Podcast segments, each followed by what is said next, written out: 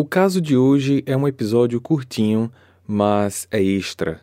Eu achei interessante trazer ele porque esse caso é considerado o sequestro mais antigo cadastrado como não resolvido nos arquivos do Departamento de Pessoas Desaparecidas de Chicago, nos Estados Unidos.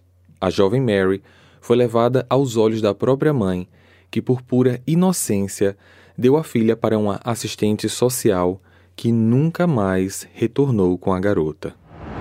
Olá, misteriosos! Eu sou Fábio Carvalho e esse é o projeto Arquivo Mistério um podcast que eu tento ao máximo produzir ele de um jeito que faça você se envolver na narrativa. E para isso, eu conto com a participação de diversas pessoas, principalmente na simulação das vozes dos personagens. Siga a gente na plataforma de streaming em que você está nos escutando agora para receber notificação sempre que um novo episódio for lançado. Recados dados, vamos para o caso de hoje.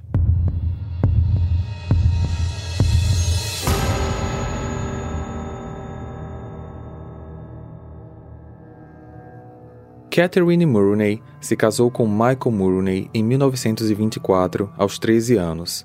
Em 1928, aos 17, eles tiveram sua primeira filha, Mary Agnes, e no ano seguinte, aos 18, a segunda filha, Anastácia.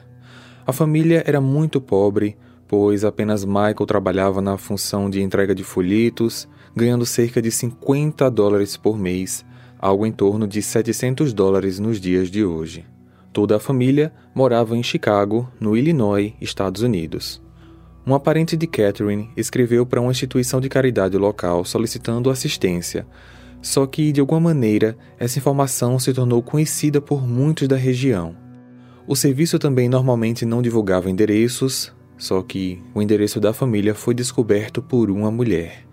No dia 14 de maio de 1930, enquanto Catherine limpava a casa, alguém bateu na porta. Olá, bom dia. Meu nome é Julia Otts e eu sou da assistência social. Recebemos uma carta com um pedido de ajuda para sua família e eu fui enviada para conversar com vocês. Essa mulher estava muito bem vestida e tinha cerca de 22 anos. Depois de ouvir os muitos problemas da família, principalmente sobre Mary estar aparentemente engordando mais do que o normal, Julia fez uma proposta bem estranha. Olha, para que vocês tenham mais tempo e menos gastos, eu posso levar sua filha mais velha para Califórnia comigo por dois meses para o nosso centro de assistência a crianças. Poderemos cuidar dela lá por esse tempo e depois voltaremos aqui com ela mais saudável. E talvez você já esteja numa condição familiar melhor. O que, que você acha? Ah, bem, não tenho como fazer isso. Levar minha filha para longe de mim não é algo que tenho como aceitar. Se houver outra maneira de ajudar, eu posso pensar. Mas. Me desculpe. Eu agradeço a assistência, mas não posso aceitar. Tudo bem, tudo bem, eu entendo. Olha, nós temos essa quantia em espécie para ajudar no sustento da família. Eu voltarei em breve para podermos conversar novamente, tudo bem? Julia então entregou a Catherine a quantia de 2 dólares e saiu.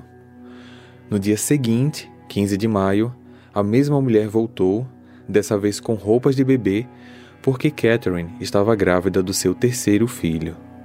Além dessas roupas, nós temos uma oportunidade de emprego para o seu marido. Algo fixo numa fábrica que pode pagar quase o dobro do que ele recebe hoje. Nossa, que bom. Muito obrigada. Eu não consegui trazer roupas para Mary, pois lá no nosso estoque não temos roupas para crianças de dois anos. Mas eu tenho uma quantia aqui para poder comprar roupas novas para ela. Você me autoriza que ela venha comigo até a loja daqui da esquina mesmo para comprar algumas roupinhas? Relutantemente, Catherine deu seu consentimento.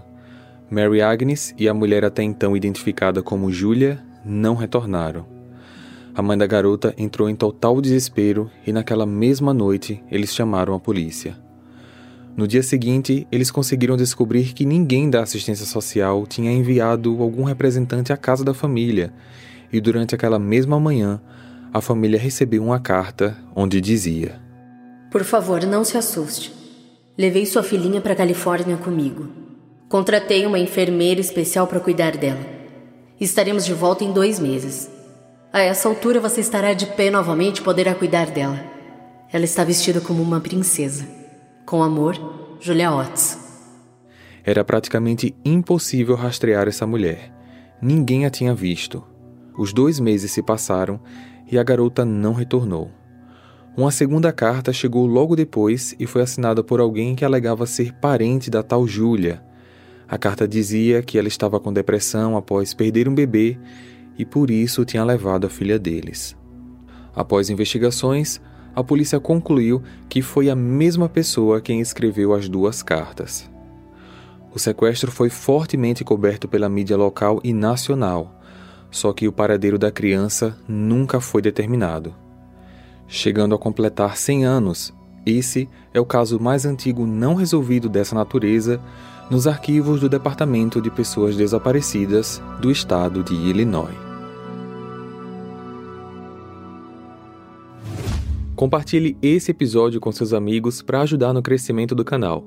Basta seguir a gente no Instagram, arroba Arquivo Mistério, ou o nosso canal lá no YouTube.